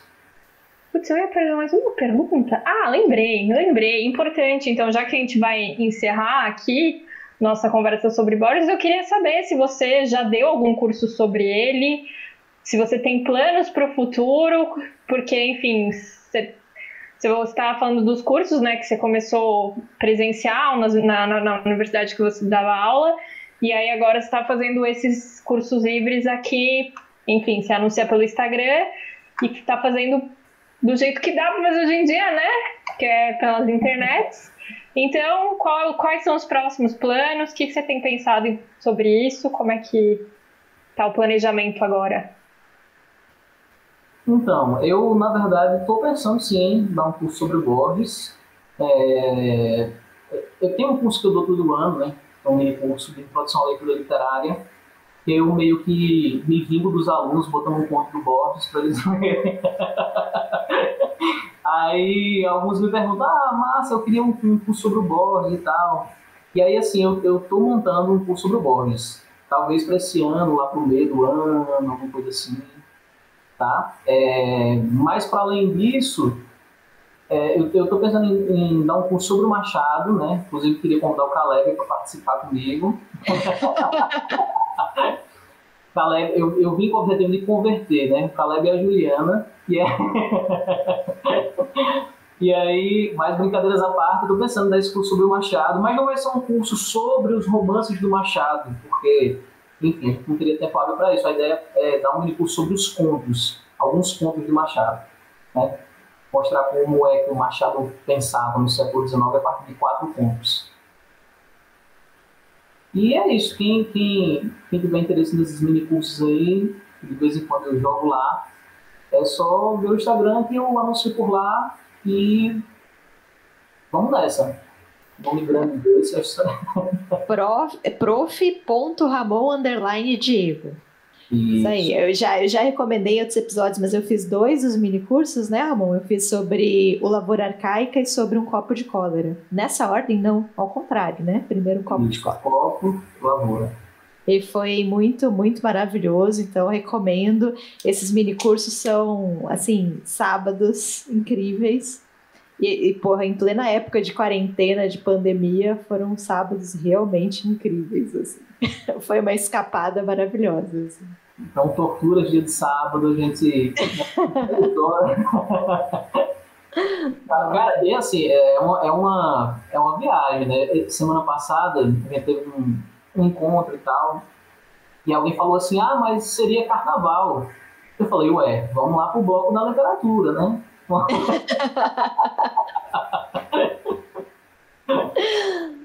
Mas é isso, gente. Cara, muito, muito feliz, muito obrigado pela, pelo convite de vocês, tá? Assim, falar sobre literatura é uma coisa que eu gosto muito com pessoas queridas e ainda mais falar sobre esse danadinho do Borges, né? Que, enfim, é um, é um ponto de, de discordância em relação a algumas pessoas, porque o Borges, ele acabou se assumindo em vida, né? Com algumas posições, assim, políticas muito bizarras, assim, né? Acabou se tornando uma pessoa assim odiosa em vários sentidos, mas que tem uma obra é, assim que abre para várias interpretações possíveis, né? Que movimenta a gente a fazer um esforço, como a Juliana até falou, de imaginação, né? Para além dessa dessa condição que a gente está vivendo e tal.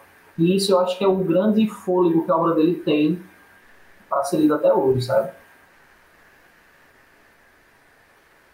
Isso aí. Ramon, você sabe que a gente faz prévias, né? Vídeos de prévia do episódio. E a gente coloca no Instagram para as pessoas tentarem adivinhar de qual livro que a gente vai falar. Gente, duvido, ninguém vai acertar. Vai ser muito difícil. Vai ser muito difícil. Só se as pessoas associarem o Ramon, já conhecerem o Ramon, é... o Borges, assim. Mas é, vai ser bem difícil de adivinhar quem, quem for tentar na, na raça, assim. Vai ser. Vamos ver. Se bem que às vezes a gente se surpreende, né, Ju? Já teve uns episódios aqui que a gente jurava que ninguém ia acertar. Ninguém vai acertar. Aí, tipo... acertar. Verdade. Ah, maravilha, adorei, gente. Adorei mesmo. Eu queria só comentar aqui rapidamente do último episódio que a gente postou.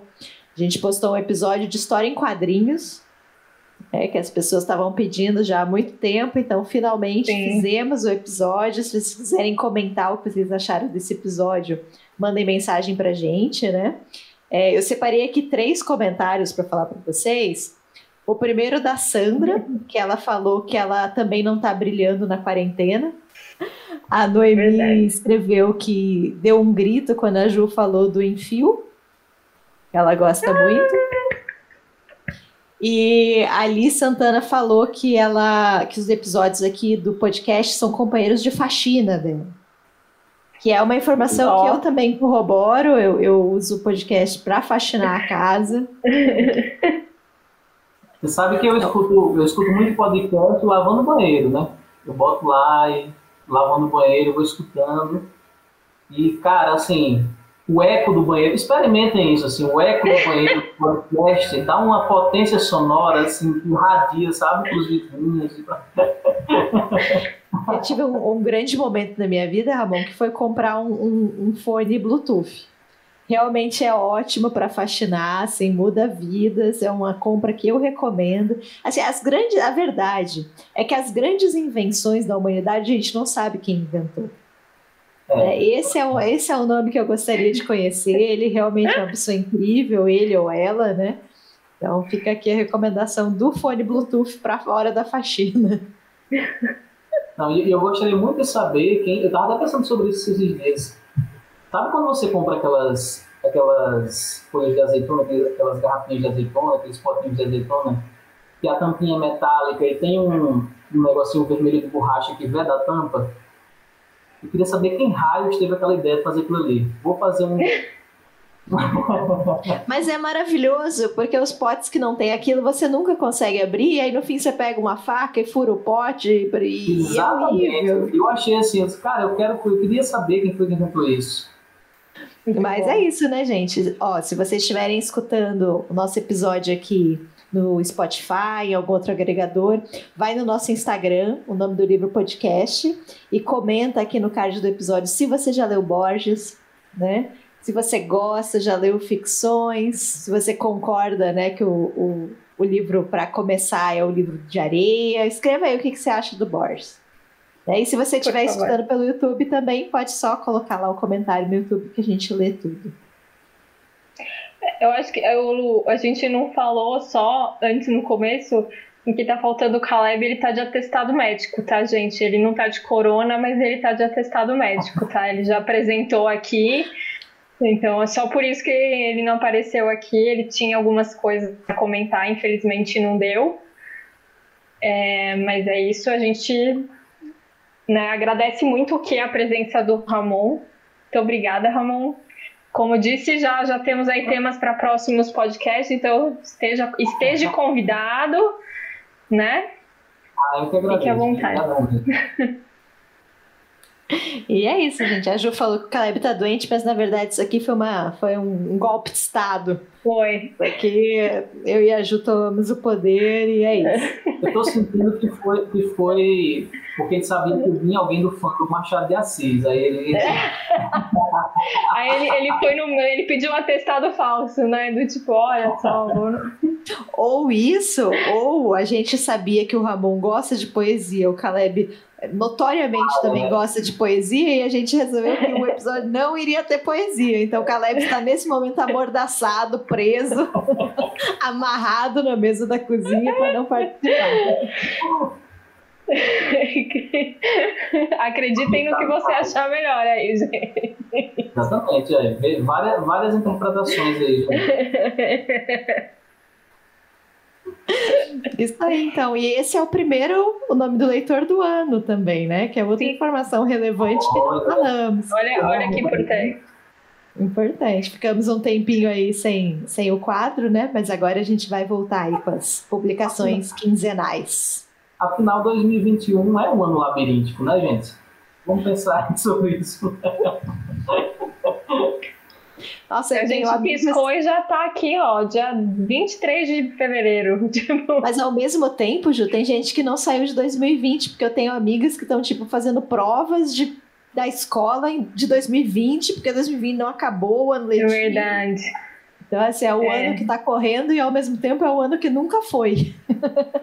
Olha aí, que coisa. Citação Verdade, ano né? 2021, viu? Essa daí é o prazo pra tatuar.